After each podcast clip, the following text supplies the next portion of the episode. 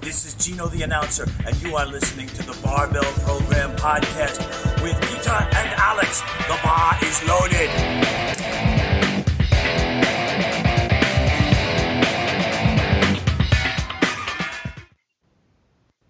Okay, now everything should work. Okay. First of all, Tom, uh, we really appreciate that you take your time and doing a podcast with us in in these times when everybody is at home and there's a lot of new things are going new things going on and nobody knows how the next day will be. And thank you very much for taking your time for that. Well it's my pleasure to be here. Perhaps you can introduce yourself a little bit to the audience. Yeah uh, my name is tom barry and uh, i work at westside barbell i've been here for nine going on 10 years. I've been a strength coach geez, for say about 15 years. And my main demographic, I work with uh, pro MMA, um, football players, golf athletes, mostly all the athletes that that Louie doesn't work with. That's where I fall into. Um, and yeah, so then met you guys. Uh, what was it? Nearly a year ago. Mm-hmm. While we were introduced to Kevin Costner over at Slater's Hardware. um, but yeah, I, I, we have to tell the story. I think. Um, yes. Tom, Tom was, you know, uh, it was one of the best things at the whole on the, on the whole trip through the U.S. because Tom was driving us around all around Columbus and Ohio and Lancaster and everywhere. He just took took us with him, and we were talking in the car and and sharing experiences and sharing training programs and um, we also met a couple of super cool people like Slater. Um, uh, he, what, what's um Steve Steve Steve, Steve Slater, and this is the this is the guy who is producing the Slater logs for the Arnold Classics and the Slater Stones. And he has a hardware store in Lancaster, I think is the name. Yep. Lancaster, Ohio and I first saw this guy, and he looked like, or he he, he looks like Kevin Costner. and, and, I told Tom, and we were, you know, we were loving it. And, and from then on, we only see Kevin Costner showing us some big logs and introducing us to his family. And that was that was a, ni- a, a nice trip. It was it was back in August. Yeah, 19. This was super cool. So it's a very cool shop with all that little strongman corner. There's a lot of history in that one little hardware store. I, I really can tell everybody who is close he should drive by and walk in yeah. because there is there is the I think the hammer tire deadlift is there. Yeah, yeah. Regional hammer tire deadlift. Yeah, and the Slater logs and you know the, in the basement he they are building the the Slater stones. Uh, that's super cool. We we also ordered from Slater. Mm-hmm but he needs a little bit more time. So I think he's finished in, in a couple of months. Hopefully now, you know, things are changing. But we really can't wait to get, you know, the logs, the stones. So that's super cool. That's badass. Yeah. Okay, but you told us that um, you you are you are primarily working with um, MMA athletes and MMA fighters or football um, mm-hmm. football players. And uh, what we were talking in the car, but uh, perhaps you can tell us about your your strength and conditioning approach um, with those athletes. So, uh, what, what, what's your what's your approach to to strength and conditioning in general? So, been under Louie for so long, you kind of get skewed, and it's skewed in, to me in in the good direction. Is that we try to keep everything super simple, and I think too many people complicate strength training so we try to remove all the complications and um, be more, uh, again, structured and structured from the inside out. And what that means is that when we get an athlete, the most important part is the assessment. If you don't assess an athlete right, then how can you train them right? Basically, you're going to ask all the wrong questions and then answer them correctly, but they're never going to get as good as they could be. So our well the system i take everything i learned from louie and then of course you're going to add in your own experiences through it from trial and error. And then we start with the joints and then from the joints we work outwards. And if at the start of working with an athlete if you go on the premise by making them a better human so if they can function betterly as a person well then they're going to function better as an athlete. And then you can refine your training to where you work in energy systems, regardless of the sport, uh, in regard to the sport. Um, but super simple. Work from the joint outwards to make sure you have full joint capacity. Because mm-hmm. if you don't have joint capacity, um, what you're going to do is build up compensations, and then if you build up compensations, then you're going to get randomly injured, and you're like, I didn't see it coming, and then you get you're like, oh, what what happened? And it's because your joints lost capacity, and then you just the body adapts around them. So it's very important for us to see where all the joints are at and make sure we have full capacity and full ranges of motion that you should have within the joints. Then once that's addressed, then we go into the fun stuff, which is like lifting heavy weights. Uh, to me, in nearly every demographic I've worked with, being stronger in a maximal sense has had huge carryover especially if you take jiu-jitsu um, we have guys that are skillful but they're not the most skilled yet and brute strength has helped them overcome mm. some situations where skill would have been a huge factor um, but yeah so i try to keep things as simple as possible um, if you look at it from a systems perspective no successful complex system ever starts out complex it starts out mm. really simple so if you start out simple, then you can make it more complex and more um, specific to that given athlete, rather than trying to make this big complex program and try to like fool people by intensity and like, oh my god, that was such a hard workout. Well, was it really hard, or was it just hard because you picked hard exercises?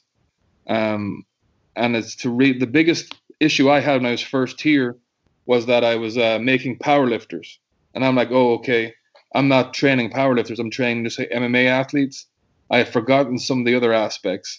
So you take the fundamental principles of what Louie teaches at Westside, and then you take the principles of the sport and you mix them together. And then that was a huge turning point for our athletes training. Well, for my athletes training from the experiences here. Uh, may I ask you how many sessions per week do you get with your athletes? Like, for example, you get an MMA fighter. Uh, MMA is hard um, because they have so many other disciplines to train for. Um, but usually, a minimum, they're in the gym with me three times a week, and then they'll have three of their own sessions outside of here. Mm-hmm. And those three days is uh, we do one max effort for upper, one max effort for lower, and then we got one dynamic effort for both upper and lower. Mm-hmm. And then we choose accessories based on their their strengths, weaknesses, and then uh, we put in conditioning with that too. For example, if one athlete um, is, has kind of an injury and his range of motion is impaired, let's put it like that, so he cannot he cannot go down um, full range of motion, for example, in the squat. Mm-hmm. Um, how how how do you train with those athletes? Do you do you skip the heavy heavy stuff or do you still pushing it? So what we do is we define whatever the safety range is. Mm-hmm. So just if you take a squat, it's a good example and we know that you can squat to maybe half your range of motion safely, then what we'll do is, firstly, we've addressed the issue. We send this. So I work hand in hand with John Quint, who's a, a functional therapist here, and he's a huge part of our training. So his job, he works specifically in increasing capacity in the joints. So John has done the assessment and say, hey, this athlete is safe to train within half the given range of motion for a squat. So my job is to build up that as strong as possible as he's working on the joint aspect. Mm. Then we'll keep assessing, and then if John goes, "Hey, we now have three quarters range of motion," so you have to start building up that capacity. So then I work within the three quarter range of motion, and until we get back to where you should be, we never stop training because if you stop training, the central nervous system gets no stimulus, and if it gets no stimulus, all it can do is go backwards and get lazy, and then that's why athletes can spend such a long time coming back from injury. You know, I, I, was I was talking to you in the car, and you told me about this concept a little bit about, you know, just hammering the range of motion that's safe and working on your on the joint capacity in the accessory work, for example, or in in special you know routines beside your training. And I, you know, I I was pretty, pretty screwed for two years because of some kind of big injuries in, in my back and the hip and the knee and so on.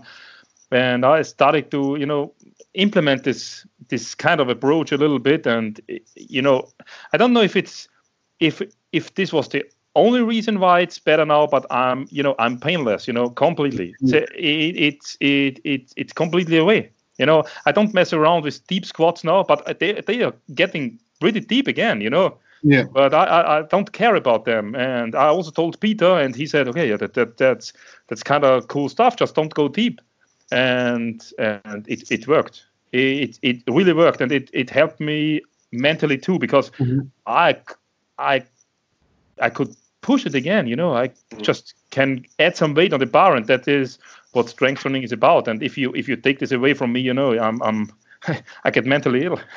Yeah. Well- and again it's uh, your mind is a huge asset or can be a huge enemy to you. Mhm. especially when you're an athlete and uh, all you love to do is train. And most of the athletes i work with i have to pull them back more so than like i have to push them because they all want to go 100% all the time. Um but it's it's huge. Uh, the i remember uh, dr eric spina um, or andreo spina sorry uh, said force is the universal language of cells and that's so true. So if you eliminate all force into your body, well, then it can't adapt to anything. And if it can't adapt to anything, it's going to maladapt. And anything that maladapts goes backwards. And then this, this is why this injury cycle can become so vicious. Mhm. So it's, uh, again, it all goes back to the assessments. So once you have your initial assessment, then every eight weeks here we have reassessments just to see where everyone's going. So we always have data. And the big thing that we do is never subjective, everything is always objective. Mhm. That way we can present the athlete or the coach, here's objective data to make your subjective judgment on. If you have subjective data and they look at it through their own subjective eyes, It's double subje- subjective. exactly, and then it's that's chaos ensues, Yeah. and that's where bad decisions happen, and then that's where these random injuries occur. The biggest issue we see by far is the hip joint's been stuck in place, and that's where all these lower back injuries come from, uh, psoas issues, and um, uh, MCL, PCL tears, all because you have a hip that's not rotating in the joint correctly. Mhm. and the way the the mechanoreceptors work in the joints it's all automated. So just say that's 360 uh, or roughly whatever your version of full capacity and then injury occurs or over time you lose capacity then it goes to something like this well the body still thinks you have this Ah, what's happening is the whole body is compensating around that joint Mm. um, it's it starts torquing on the back. The back's built to flex, not to torque. So then that's where this lower back pain comes. But no one ever uh, treats the cause. They go straight for the symptom. Yeah. So if you've got a screwed up lower back, l- let's fix that lower back, not thinking that it could be stemming from the hip.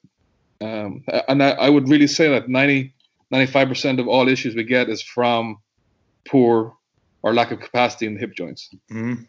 That's pretty much what happened to you, Alex. It, it, it, this was like you you were describing my injury Yeah. right now. and it's but it, and but it comes out of nowhere and that's the that's the big shock with it because you can be healthy and happy and doing whatever and then over a All period of yeah. two weeks you're like what what the hell just happened to me? A- absolutely. And everything everything went south you know uh, from from one second to the other. Yeah.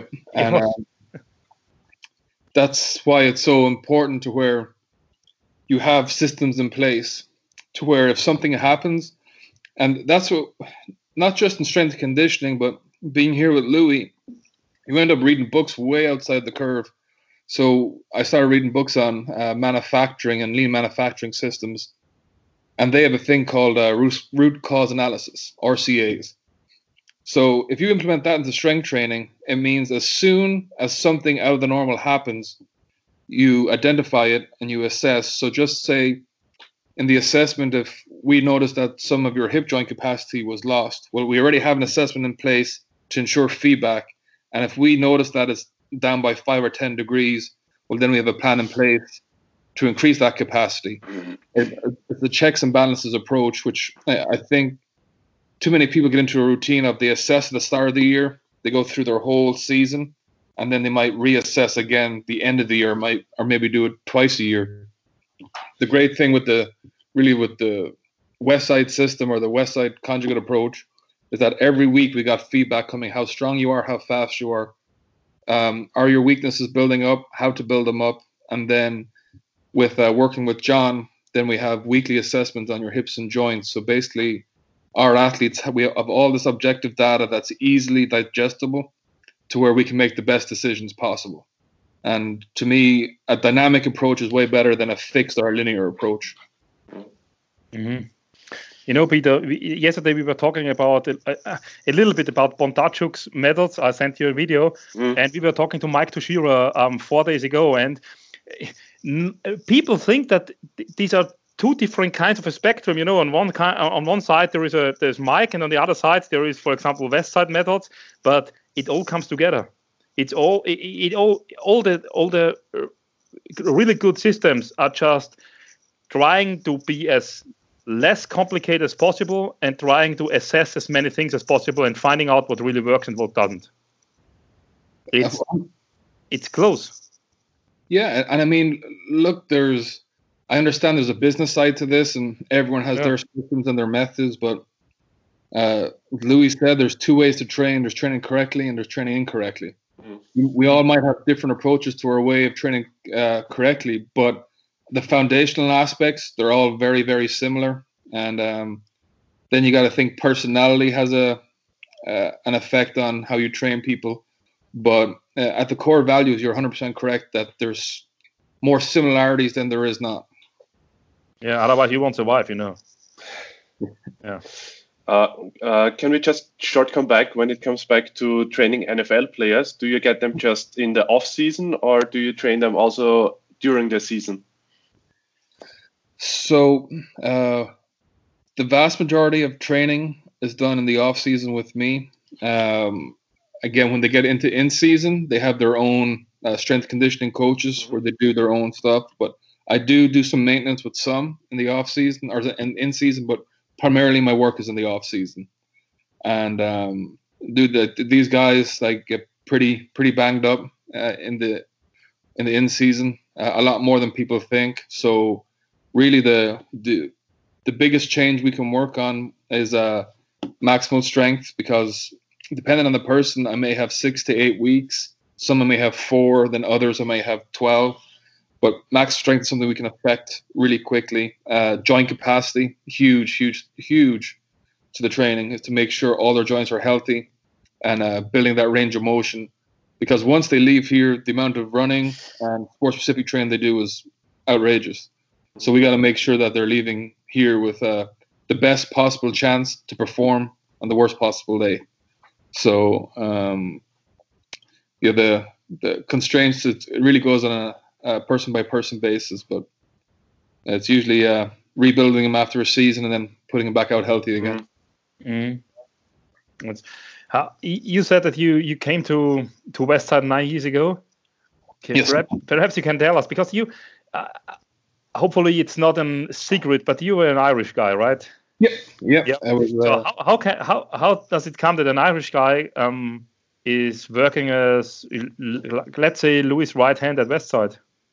uh, I kind of ask myself that every day. I'm like, what? Um, well, I was fortunate that I was in a position back home that uh, I was lecturing night classes in exercise and health, and um, I was working with athletes, and then the I wanted to get more experience, so I said I'd uh, reach because I had no real ties there. I wasn't married, didn't have kids, so I said I'd go work with um, rugby. I wanted to go to New Zealand and um, intern with the All Blacks for a while and go around because rugby is huge back in Europe, especially Ireland. And I remember in college uh, we were taught about Westside Barbell, and if you ever want to know about strength training, that Louie Simmons was the. I think there's an article called "The Mad Monk of Powerlifting." It was on T Nation. Yeah, and uh, was, this this is insane. I was intimidated, and I was like, "Oh my god!" look how strong the chicks would kick your ass. so I just sent an email just out of the blue, didn't expect anything of it. And I was all set. I got my uh, visa, everything for uh, New Zealand to go over there. And uh, two days before I was supposed to go, I got an email from Louie's wife because she used to do all the emails because uh, Louie handwrites everything. So Lou will off an email. Lou will handwrite the response, and someone types it back up. and uh, I got this email two days before I go, and I'm like, crap! Like I have to. It's it's Westside Barbell. I have to have to go. This is not a. I want to, like this is a very unique opportunity. So I said I'd uh, come here for uh, two weeks, and um, I remember I got here, and uh, I've never walked into a place to where I was like, oh man, I like I do not fit in, because everyone was just like, I walked in, and then I, I saw uh, a few of the female athletes working out, and I'm like, geez, they're pretty strong. But I thought like this is Westside. I'm like, where are the like the big dudes? And then there's two sides of the gym. I walked around the corner, and there is uh, uh was geez, it was AJ Roberts, it was um, Jake Anderson, Tony Bolognone, Brandon Lilly was back there then, um, Rich Douglas. Uh, the, dude, it was just I was like, holy shit. And then Lou Ben Lou made me jump in. I'll never forget it. He's like, okay, because I, I, used to uh, fight. I used to do kickboxing, Muay Thai at the time. He's like, you're going to do five minutes every 30 seconds, five reps deadlifts, and he put 225 in the bar with double over mini bands, and I, I've never deadlifted against mini bands, and I got about two sets in, and then I start like I couldn't get the weight past my knees, and Lou's like, well you're not as strong as you look. You better go to the other side of the room. and, uh, I was like, oh, all right. And that was it. Uh, those two weeks, I learned a lot from Lou. And then um, he's like, hey, if you want to stay for another few weeks, you can. I stayed for another month, and the two of us got on real well because he he's unbelievable uh, fight analyst. He loves boxing, MMA. So we used to watch the fights together. And then I helped him with his education and then one month turned into two months, two months into six, six months into nine years. So, uh, I, the the access to athletes and coaches and the education I got here was like nothing I've ever experienced. Like I went through college, everything, but my uh, my first three months here, I really thought I knew the system. I thought I knew it inside out, and I thought uh, I could coach anybody. And then month four, uh, life hit me, and I was like, I don't know a thing. I got I know the theory behind training, but when it comes to working with top athletes, it's a whole different ballgame. And um, then I've been fortunate ever since. Like Louie has got more knowledge in that brain of his than any of us can even think of getting, and uh, he uh, he teaches you more on the fly than he does in a structured environment. He just drops these knowledge bombs that are like profound to like just say me, but to him it's just another day in the office. He thinks everyone is at a PhD level when it comes to strength conditioning. So you're just there trying to transcribe notes, and he talks so fast. You're like, what? What did he just say? And then you're making notes from there. But yeah, it was. I wasn't supposed to be here this long, but thankfully, uh, after time grew, I ended up running the company for Lou. So that's my main occupation here. And then I work with the so the fighters and the football players and that like Louie is powerlifting track and field and it's uh it's pretty amazing to see what like I have I've never seen that man stumped when it came to uh, any sports. We had a we had a pro BMX rider come in mm-hmm. and I was like like this is just so unusual. And then Lou without skipping a beat was able to go, yeah, you should be doing this, this, this, and this. And I think the guy went from never placing to finishing the top three. So it's uh, it's very unique, and I think Lou is probably one of the most misunderstood coaches there is because uh, he can go on his rants and raves, and he meanders back here and tries to come back into the question been asked. But if you're around him long enough, you really see how how smart the guy is, and sometimes you want to not believe. You're like Louie, it's not this simple, and then he brings it back. It, it's it's pretty like keeping it simple is very fundamental. Uh, so when it comes to exercise selection for different sports, like uh, like for example, uh, Brazilian Jiu-Jitsu fighter or stuff like that, do you keep your exercises uh, your exercises pretty simple, or do you adapt to the sport? I adapted mostly to the athlete and their competency level. There's some people who really enjoy the challenge of a complex exercise. And let's be let's face it, like there's no real exercise that's hugely complex. But um, the the one thing that I like to do is that I don't seek out the exercise. I'm like, what is the lagging muscle group? Okay, that's the function. Which exercise gives the most stimulus to that particular muscle group or whatever the purpose is? I think a lot of people get bogged down in, hey, have you tried this exercise? Have you tried that exercise? There's thousands of exercises to choose from. It's very easy to lose the structure and get caught up in trying to do the, the next and greatest thing. But I try to keep it as simple as necessary, and um, and it varies by case to case. But really, when it comes to the exercise selection, it's based on the athlete, and then it's based on the maximum amount of stimulus we can get from an exercise to target the muscle group. So I hope that that makes sense. Yeah. I think a lot, a lot of people get bogged down in hey, I'm going to do this exercise, that exercise. It's not the exercise. The exercise is just a tool. It's yeah. like, are you uh, addressing the issue you need to fix? So you can you can beat a nail in with a with the back of a spanner if you want, but it's not as good as using the hammer. So it's kind of like just trying to find that that really good exercise that suits what you're trying to do. Yeah, that that that's what I'm always wondering about because if you have a limited amount of time uh, with an athlete, because that was my question before. If you have three sessions per week, that's for for my experience, that's pretty good to work with an athlete. But if you just get one, sometimes you have just one or two sessions uh, with them for a week. I, I think keeping it simple, like doing your squats, probably an overhead press or a deadlift, would pretty much do do all the benefits, and and you don't have to complicate it like that. Uh, correct.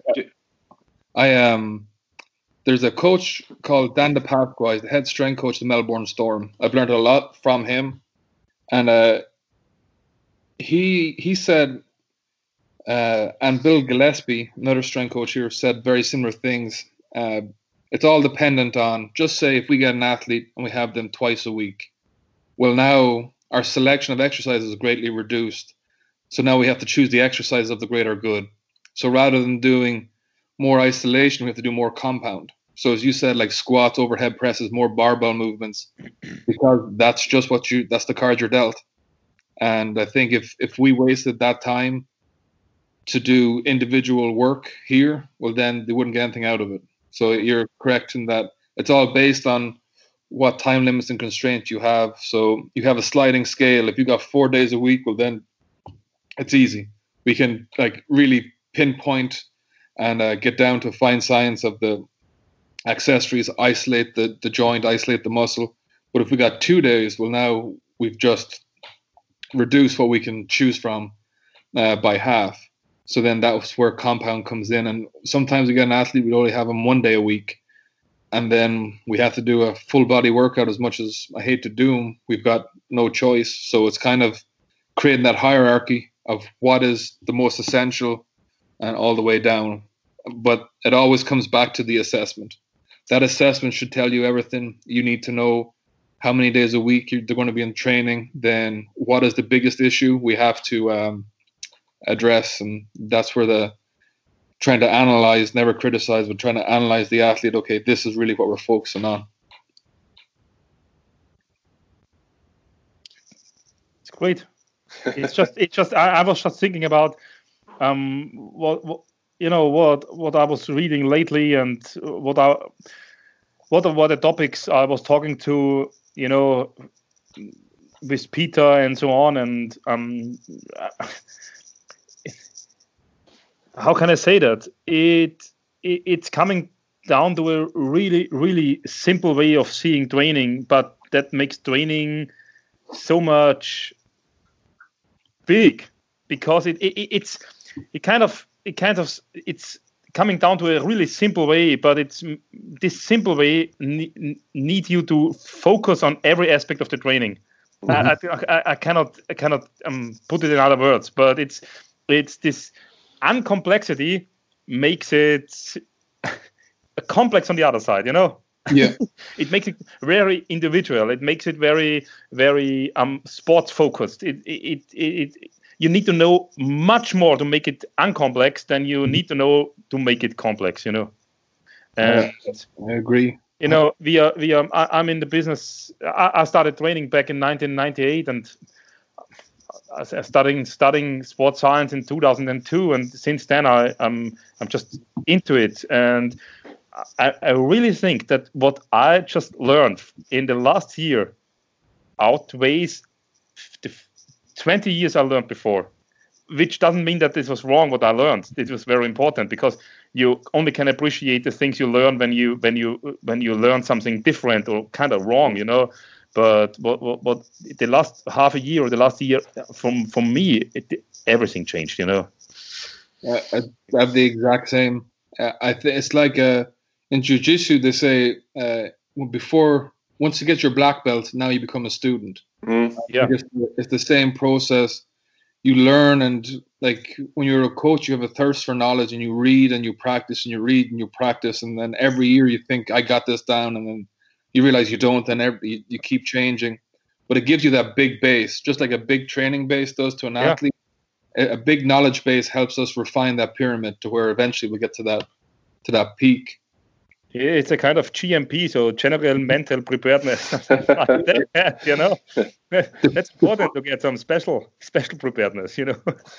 Crazy thing, I'm not sure if if you guys have experienced this, is that the more refined and simpler it becomes, the more people don't believe it's that simple. Yeah. yeah. It blows my mind to where you can make things so complicated and complex. Or like, this must be good because I got no idea what this means. and uh, then you break it down like it's not that simple. And it's even as a co- like for a good while, like you, you grapple with it as a coach. You're like, is it really that simple? And then like, no, it can't be. And then you're like, yeah, it, it's not. It's not as complicated as we, some of us would make out. But again, it's all based on the experience. It's like you've, you've spent enough time in it, just everything just falls into place. Mm. So it's uh, it's crazy. But that's that's why I like the jiu-jitsu approach you you mentioned before, because uh, the best submissions are those that work, and uh, there are some fighters they are specialized in one or two submissions, and they always do that, but they're so good at it, uh, it just works. It's and, the truth, and that's it's just uh, to be honest, I train 95 percent just powerlifters, mm-hmm. and I have the I have the luxury that I have at least four sessions per week that I can try stuff with them.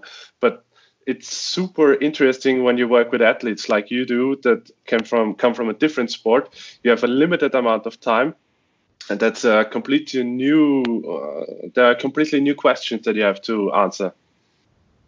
It's that's that's the truth and um, I'll, out of all the sports that I've worked with, the one that I, I got completely fascinated with was, believe it or not, was golf. Mm-hmm. I I was I could not believe one how much uh, snake oil salesman there is in strength conditioning in PGA golf. It's crazy, but um, I'm not sure if any if any of you guys play golf. Like I can't play it. I tried because I need to understand the sport, but the amount of variables you have to train for is absolutely crazy.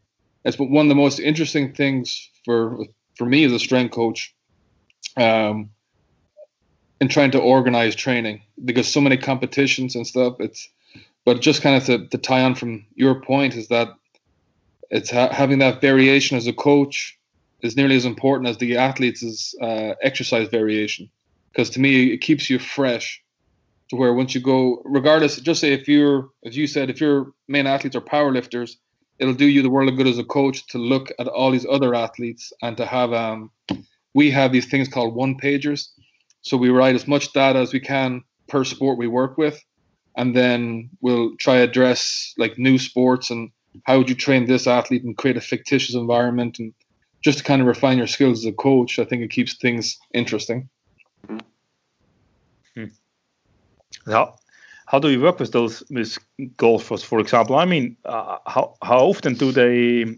I mean, is is it is, is strength training a really big part in golf for you? For oh yeah, I yeah. like that. Yeah. It's uh, it's hugely important. Um, the biggest thing, obviously, with golf is the wear and tear it has in your joints. Mm-hmm. Um, so that was a big issue to be addressed. And then increasing their maximal strength to get them strong had a huge carryover. However, it's very similar to working with a sprinter in that when they have more power, it affects their swing because they're able to generate more force. So something's going to be a trade off until they get the skill up to the level of the strength. So they might lose a little bit of accuracy, but they might gain further yardage. And it's dialing that in. Like with a sprinter, you can get them, uh, uh, you increase their strength so much that it screws up their start because they got more power off the blocks. It's the same with the swing. And then when you increase the power, you have to make sure you got the endurance for all holes because they'll walk on average about 10 to 11 miles a day, mm-hmm. which is pretty crazy. Like you just see them walking around, like that's a an accumulation of um, of volume, and it's like there's just so many variables. And then tapering for competition, it's very important you get it right because the CNS is taxed. It affects hand-eye coordination, and uh, there's a really, really, really good book that uh, explains this in more of a football sense. It's called The Game Changer by a, a man called Fergus Connolly. Very, very smart guy but uh, he uses analogy with Tom Brady that if you get the training right, things like just basic menial tasks, being able to get out, run the huddle, run the line, uh, know your routes, etc., not being out of shape, um, allows you to make more complex tasks uh, or complex decisions really quickly and efficiently. But if you're worried about being out of shape, um, then when it comes to crunch time, you've wasted all your mental reserve. So if you've got these guys walking on a golf field and um, just say they're about five miles in, walking around, they're starting to breathe heavy, well, then that's going to take away from their hand eye coordination and mental capacity, which I found like riveting. I thought this was so interesting to where just by increasing their GPP base, um, had huge effect on their hand eye coordination. Just that one thing. Then increasing their joints and their GPP, boom, another game changer. Then you throw in max strength while they're doing all their uh, SPP work themselves. It was uh, it was really cool to see all the different areas because you could get pretty instantaneous feedback because every week they're on the golf course and then they're in the gym. So every week from the coaches, we're getting feedback. Mm-hmm. So very, very, very interesting. Um, what I want to add is that this GPP stuff it I think this was a big a, a, big game changer in my training. You know, it's just it, it's just four times a week for kind of let's say 20 minutes, um, doing different stuff I didn't do for years. You know, which doesn't really has something to do with strength training, um, but suddenly uh, it, it, it just I could feel that from week to week everything got better. And to be honest, you were really out of shape because I'm already out of shape. And we once did the Prowler together. Yeah. Just just a few weeks ago, and man, he was breathing heavy. Yeah, but uh, but no, no, no. Now I'm in in my quarantine isolation. I'm running mm-hmm. stairs. you know, just getting up, uh, uh, doing the stuff. My my glutes are, and my abs are on fire. No, glutes and abs, and the hips feel good, the back feel good. Um, it feels like I can do anything now. It feels like okay, squatting 300 kilogram wouldn't be a problem. It would, but you know, at least I'm thinking it. It wouldn't. but but but uh, um, GPP, nobody is caring about GPP nowadays. You know, there are a lot of a lot of kind of power in the powerlifting world. Yeah, there are a lot of powerlifters doing um, squat, bench, deadlift, and they are gifted powerlifters, and they are really good. They are young, they are good, and they are good since they um until 20, let's say six or something like that. Then they get injured, and then they're out of the game. Mm. Because they never cared about um, how can I be in the game for a really long time, and that's that's kind of a problem. Yeah, they uh, it's uh, again back to Dan Di Pasqua. He coined the term groove training. Okay. To where they train in a groove and they're so good within that groove, but as soon as something gets either side of it, that's when injury occurs, or that's when something like non-positive happens and they end up getting out. So that's why I come back to GPP. You train general to be specific.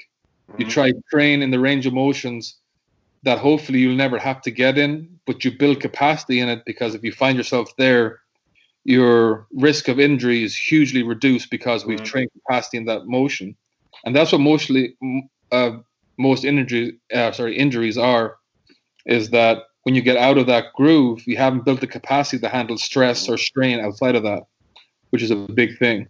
You don't so need to be yeah. You don't need Sorry, to be ahead. a kind of rocket science scientist to know that you, if you can bench 200 and you can only do kind of 10 straight push-ups, there's something going wrong. You know, I mean, yeah.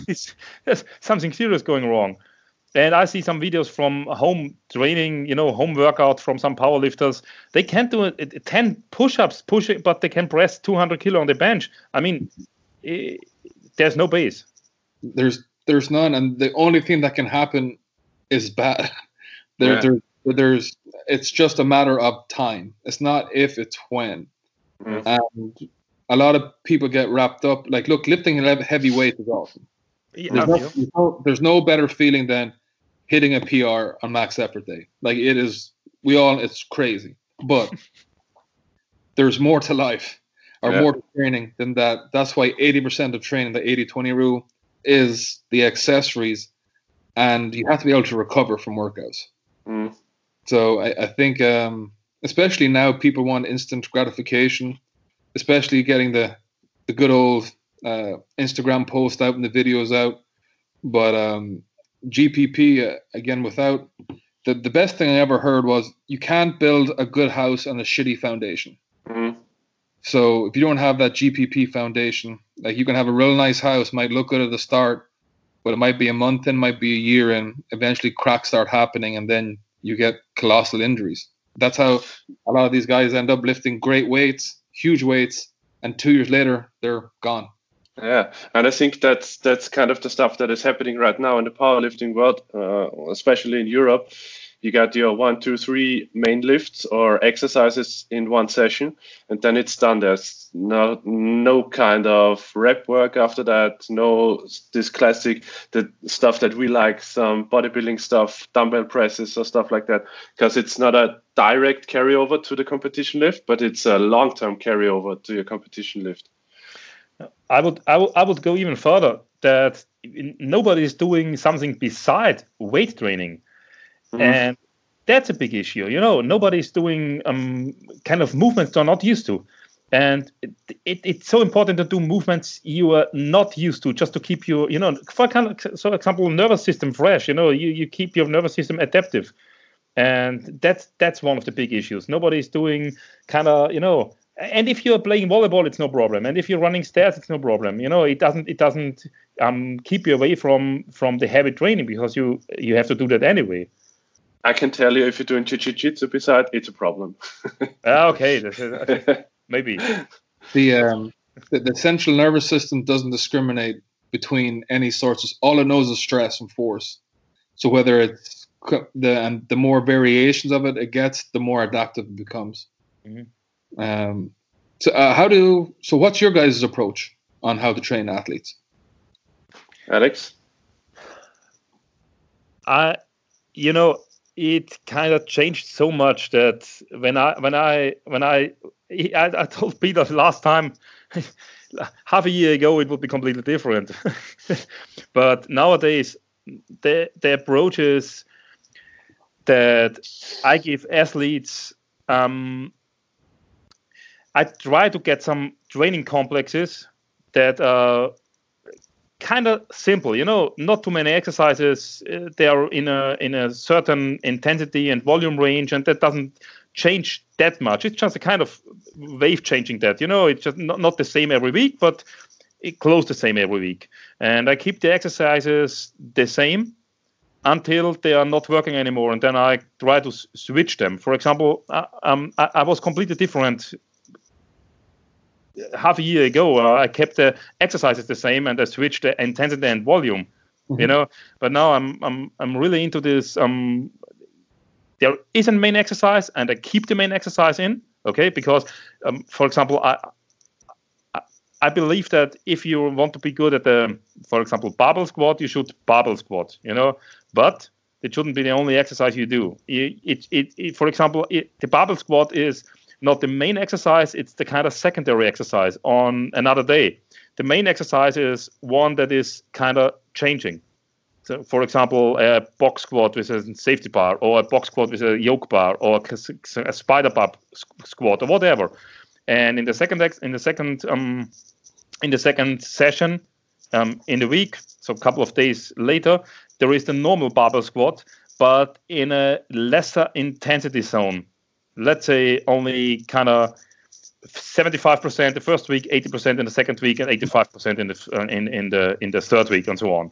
And then all the other stuff is according to the athlete's needs. So the supplemental exercises and the ex- accessory exercises are what I what I think the, the athlete needs because of I'm not doing the assessments you do, and I should change that. but you know, according to the history of the athlete, according to a questionnaire, according to what I see, I change the accessories and supplementary exercises for every athlete. Mm. That is, and nowadays I'm I'm giving them a lot of a lot of GPP. You know. Mm-hmm. Uh, how uh, how long do you train your athletes for? Do you have a given like time frame you try to get everything done within? Um, you mean my athletes? I most of the, my athletes I'm training for more than two years now. Mm. So they, I only, you know, because of my my limited time because of the term, mm-hmm. only training. There's an there's an there's a number I don't want to exceed, and it's ten athletes. So I only have ten athletes, but they stick to my plan. They, they don't go away. You know, they they they are half of them are already started internationally, and I'm kind of you know like that because they are really good and I can work with them for a long time and I see if the methods works or not working and that's really cool. So I have them for two years and they do what it sounds kind of strange, but if I say okay, train three times a week, they train three times a week. If I say mm. train five times a week, they train five times a week. So they, I have them as as, as often as I want them. That's, yeah, that's huge. It's very funny and I'm not sure if it's because that's just the, the number, but I found the exact same. Uh, 10 athletes was as much as I could efficiently train optimally. Yeah. Yeah, uh, that's it. I have a completely no, no. I have a completely different problem because uh, as I'm the head coach of the Austrian powerlifting team, I have uh, my my athlete pool is quite bigger. So I have uh, at least about 25 from the national team that are competing on an international that are competing on an international level.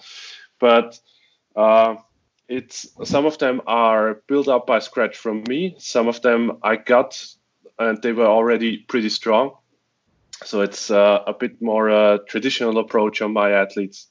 It's that everybody get a plan that is individualized to them but I completely be honest with you guys. Ten athletes, it's pretty much the amount that is the best to coach.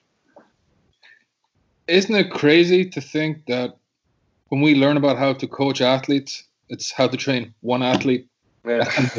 and you're like, oh, it's so simple. And then, uh, then they give you here is 20 athletes, or in your case, 25 athletes, and you're like, well, fuck, I can train one athlete really good, I got to do this for 25 more times. Yeah. Um, that's that's where I think if you look into manufacturing, they become really good at logistics of how to mm-hmm. train high numbers or how to get high numbers out optimally. And if uh, if any of you guys want to uh, increase your reading literature outside of strength conditioning, that's uh, that's where I would suggest because uh, some of these NFL or some of these fo- uh, football teams here they have 80 athletes they have to mm. work. And you stop becoming a strength coach and you start becoming a logistics manager. Yeah. Yeah. Absolutely. I was a strength and conditioning coach for an Austrian football team a couple of years ago for five years. And it was like I I've don't I, I didn't feel feel good because I couldn't give any every athlete um, the amount of time he would need. Mm-hmm and that was a big problem within myself you know. But i think that's a different between europe or austria and the us you get your strength and conditioning coaches for the in season they have a limited amount of, of time and most of the work is done in the in the off season yeah. And they i think they don't get any recommendations even the pros. Isn't it like that? In the us uh, do you do your NFL coaches uh, do your uh, your professional athletes get any recommendations to, uh, for stuff to do in the off season? They they do, but the recommend recommendation is pretty light, and the reason of that is, especially for the NFL, these guys are worth a lot of money, Mm-hmm. and strength coaches are very cautious, and rightly Yeah. so, not to give them too much or the stuff where they can't supervise them. Mhm. So uh, it's very. Uh, I couldn't grasp it at the start. I'm like, uh, to me, the gold standard was to be a, a strength coach in the NFL. That was every uh, budding strength coach's dream to be in there. And then you start realizing the amount of restraints the strength coach has to deal with. They end up becoming a maintenance worker to where they have to try and maintain because they, they can't. They have to keep these athletes healthy. And heaven Mhm. forbid, if you get one of them injured, you might as well say goodbye to your job. Yeah, yeah. So it's uh, it's it's it's hard. A lot of people uh, don't realize too that if a team does well, the vast majority of the time the strength coach gets no recognition. But if the team does bad, usually the first people to get fired are the strength and conditioning. Right. Yeah, Yeah. Even though they mightn't have done, they might have done their job to the T within the constraints given. Because you talk to a lot of these strength coaches individually, there's a bunch of stuff they'd love to do, and there's very few head coaches that give strength coaches the freedom to do what they think is the best way to train. yeah. Um, I've just forgot my question. What- what- Re- what- what- really? Yeah, I, I was thinking about the last couple of seconds, but I lost it. I think What, I, um, just wanted, I just wanted to add one thing that um, within my training kind of philosophy, I, I, try to get these main exercises, which are not the not the powerlifting exercises, um, from a more weakness approach far Mm. before you know the competition to a more strength approach when it comes to the competition. So they're training kind of, for example, if an athlete is really super weak in, if, if, if an athlete is squat dominant and is super weak in the glutes, I try to make some kind of squatting movements that fire the glutes Mhm. early on in the training program. And if then comes to the competition, I want to prime the quads, you know, because this will be their strengths. So this is this is what I try to do with some athletes. Just wanted to add that.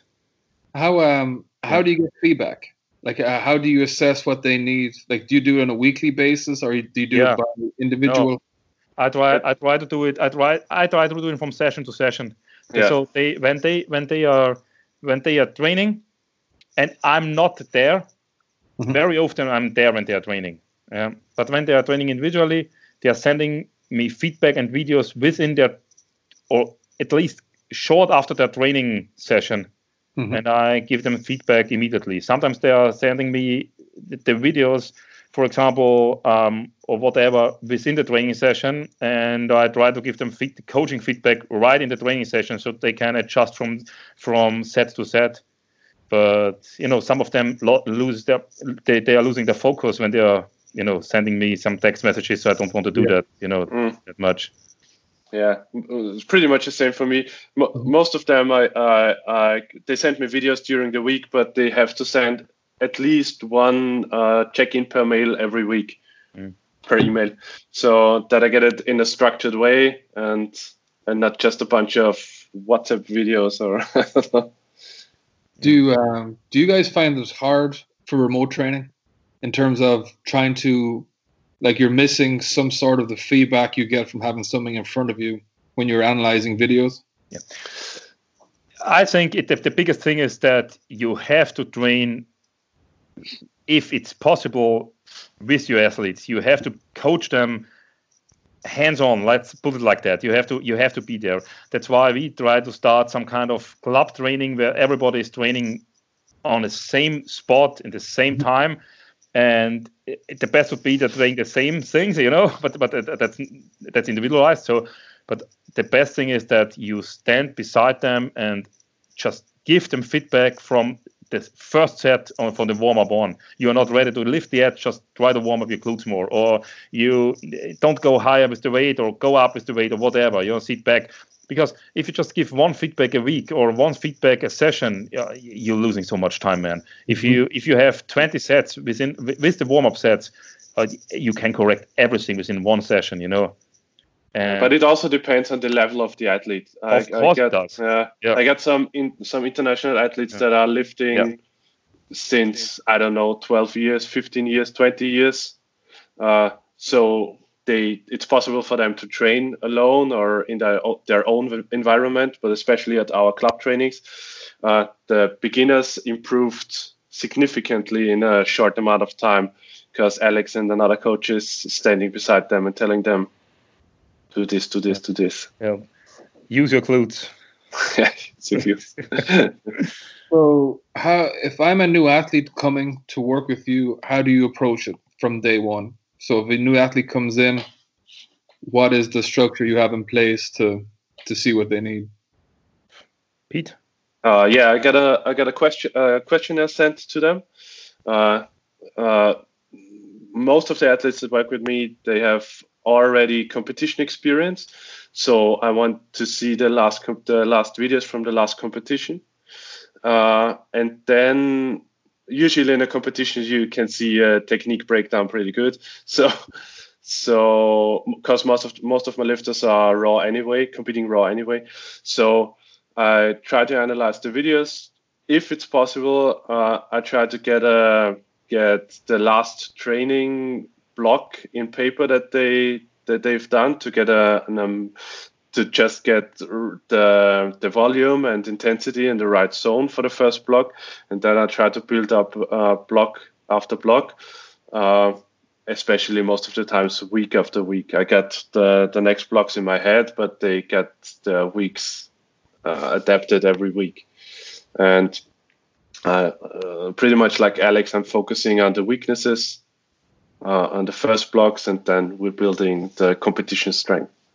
So, and when when uh, for example, if you if I approach you as an athlete or and you are a coach, um, do you, for example, uh, do you say, okay, yeah, I'm, my number is limited, so uh, sorry for that, you kind of have to wait, or how do you that, do that? I mean, for example, when you say, okay, I'm, I have a limited number of athletes, um, what do you what do you tell kind of newbies? The the I'm fortunate to where um, we've got a good network to where I think there's the next best thing to training an athlete is referring an athlete to a coach you trust. Yes. So thankfully, I, I try keep everyone that uh, I think okay gels well with what we're doing, and then that cares about the athlete, and then I just refer. It was mm-hmm. very hard at the start to say no. Yeah. And then I realized that okay, I'm taking away from athletes. Like uh, to me, like ten is the max. The happy number is five athletes. Mm-hmm. And again, uh, and I can say this because my full time job is running Westside Barbell, the company. Mm. Then the athletes to me is what keeps me sane. Like that's that's that's not work. But to do it effectively, it, if five, five is perfect, ten is like to where that's a twenty hour day. Like that's that's that's a lot. But um, I just I try to refer to as many coaches as possible because regardless of what your influences are, once you're doing it positively and you're achieving the results, then it's it's all good for the athlete. So I guess re- referral is my big thing. Mm. But that's hard because I had to cut down uh, my numbers for my pl- private clients last year, and all of the good coaches that I know were already full. it, it is it is strange. This whole like I think we all started out probably prim, like pretty much around the same time to where social media was nowhere where it was yeah. now, or where it is now. So no one really wanted to be a strength coach, and no one really wanted to be like if uh if you had told a strength coach he was a personal trainer about ten years ago, you would have got punched in the face. and now it's very there's no it's very blurred lines. Um, but it's crazy how big uh, training is, working with athletes remotely is, and I agree with uh, Alex that you have to work with them in person at least once if you just to get the feel. Um, but uh, what is what is your take on people who have hundreds and hundreds of clients? really, um, that's a sellout. Sorry, uh, that's.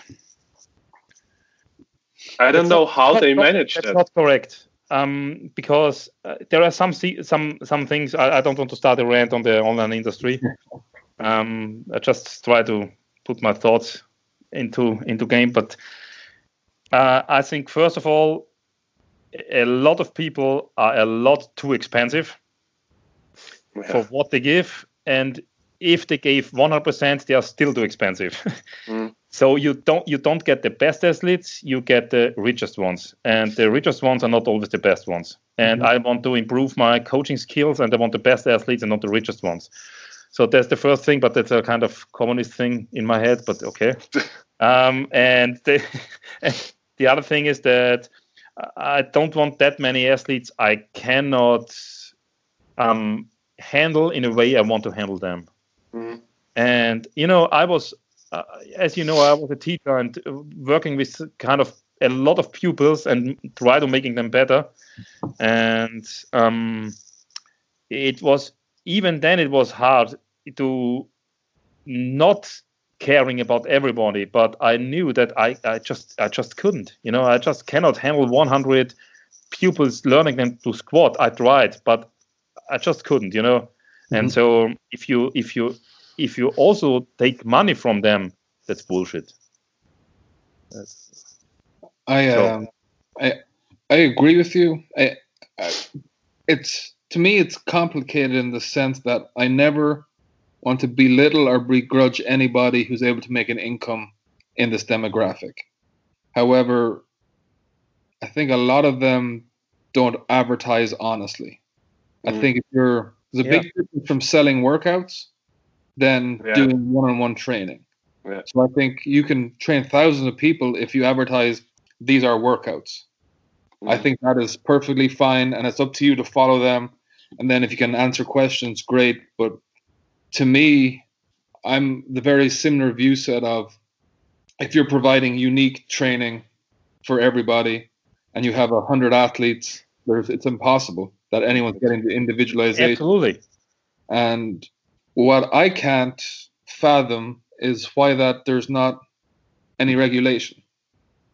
Mm-hmm. Like we, uh, if you take the U.S. demographic, uh, dude, I think I don't know, but the, there is a certain amount of deaths per year from poor coaching, and yet mm-hmm. there's still no worldwide governing body that holds strength coaches accountable for their actions, which mm-hmm. I think is in in 2020 is crazy that there's no regulation or universal regulation for all coaches to be held to a standard, which mm. uh, which should account for a lot of online coaches. And sadly, you may have ten likes and be the best coach in the world. Yeah. But if you have a million likes, you're probably going to get most of the business, which mm. is strange because most of the coaches I know absolutely hate social media. Louie hates technology in general. Yeah. So it's, um, it's it's a it's a strange it's a strange world to see because when you came from before it and now we're living in it, uh, we were kind of lucky that we got to see what it was like before social media. Yeah, you're right. But it's it's like uh, uh, everybody of us knew that if we want to go into strength coaching, we won't get rich. Yes. So we knew that from the start, and I think nowadays with this online coaching stuff, they try to make real money out of coaching. And we know that it's not really possible with a with a good sense of quality. Yeah. It it is possible but it's as you say tom um, you need to get money no it, it, it's a, we are living in a society that you need money okay that's it mm-hmm. but but as you say it's if it if you earn it because of wrong advertising, let's put it like that, mm-hmm. then this is the fine line I don't want to cross, you know? Yeah. And it's it, it's hard at the start, I think, to find that line of uh, like what's considered selling out and what's not. Mm. Um, if you, I talked to my brother, and he said that you have to scale products big that mm-hmm. don't lose quality because of quantity, and he's right. If you sell books, and you sell more books, they don't lose the quality, mm. but you get more money. But if you if you make a second gym, for example, that's a quality loss. Loss because um, we can't be we can't be there and uh, or there or if we if we just make more online or, or more clients coaching it's a quality loss. Mm-hmm. and if you if you if you for example sell online programs and you say okay this is a program yeah. and I think it's good and it's good for this and this and this reason and because if you're doing it at home I don't know whatever you know okay the quality stays the same. So it's, yeah. it's kind of fine you know but but if you if you're scaling things big that making the quality worse that's not good. Yeah and uh, again it comes back to who holds these people accountable. That that's what i can't every other demographic has regulations on it. Like even supplements supplements kind of like the wild west but at least there's some regulations. Um, but now i mean the strength conditioning is kind of going down that that deep dark rabbit hole of um, and we've seen it like we, we get a lot of athletes. We had one athlete tell us a crazy story. They are being coached one-on-one by a very very high profile coach that we all know. And um, very i was like paid a lot of money. Then come to find out this athlete wanted to get another coach went to the other coach and he gave them the exact same workout. And he was like how how how is this possible? Well, it turns out that one coach was being coached by this coach, and the workouts that co- is getting complicated now, but sent over to this coach, he was sending out to all his athletes, so he wasn't even coaching. No, he was uh, just distributing programs. Yeah, he was just taking from here and passing it on.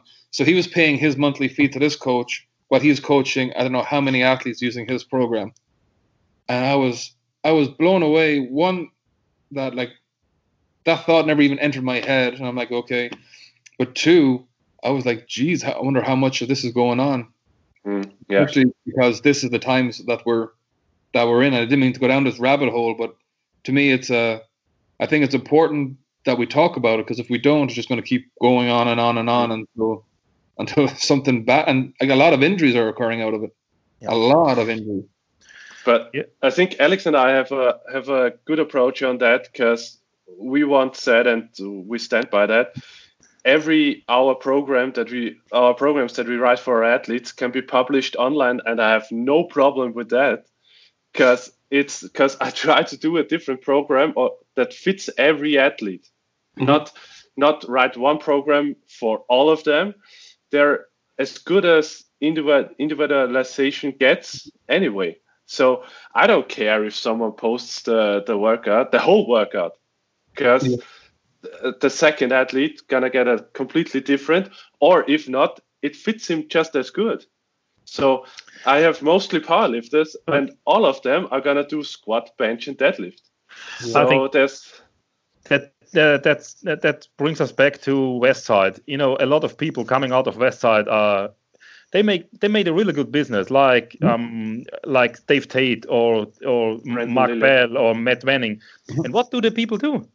They are giving the knowledge away for free. You know, look at look at for example, um, Elite Fitness, the Elite um, FTS web, um, website. There are uh, there, so many free articles.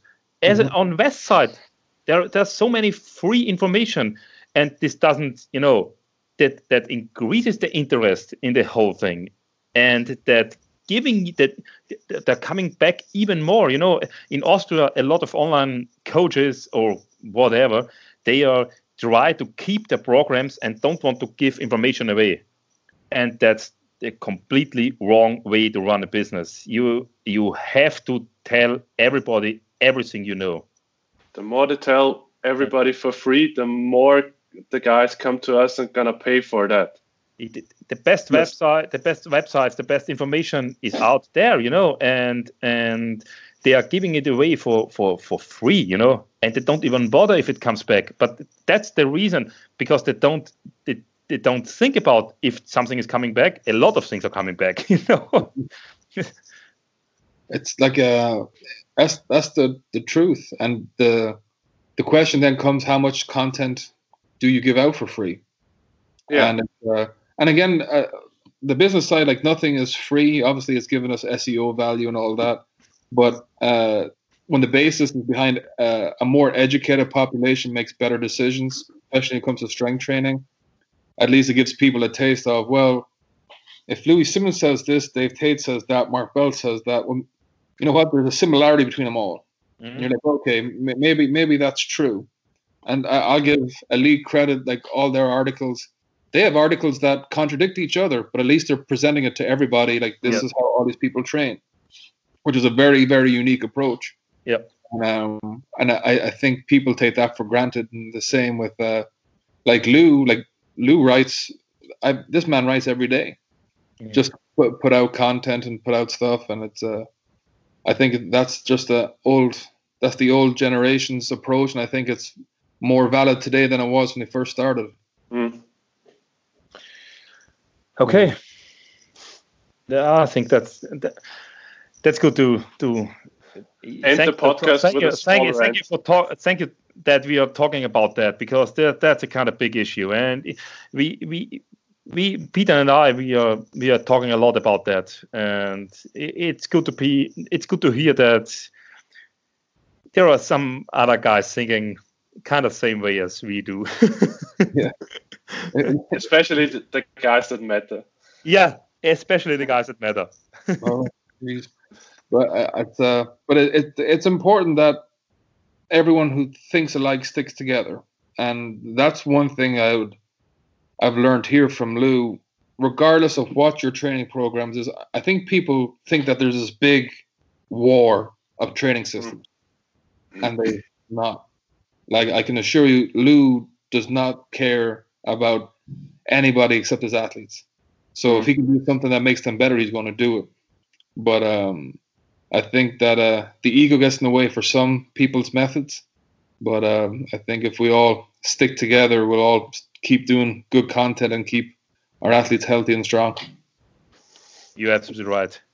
so. Tom, thank you very much for taking your time from your time was five o'clock in the morning to half past six o'clock in the morning, and you told us that you were up on 3:30 a.m. So that's that's kind of crazy, but I I love it.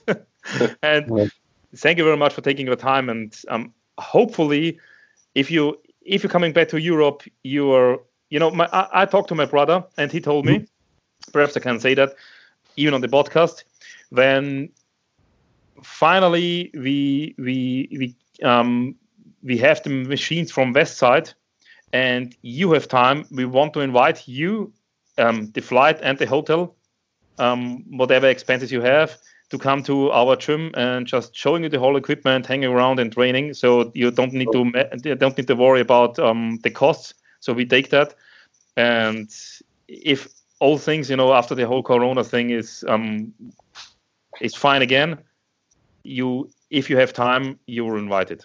Oh, it'll be it'll be it'll be my pleasure, and uh, especially I have to I have to travel back to Europe every year anyway, so that'll be that'll be oh, no perfect that'll be no issue. And I, appreciate the, the hospitality and I do appreciate the good conversation and the opportunity to at least uh, speak some of my thoughts. Hopefully, there was some some good out of it. Yeah, thank you very much, man. Thank you very much. Pleasure, pleasure was on our side. Have a nice morning. Thanks, you guys. Bye-bye. Bye. Bye.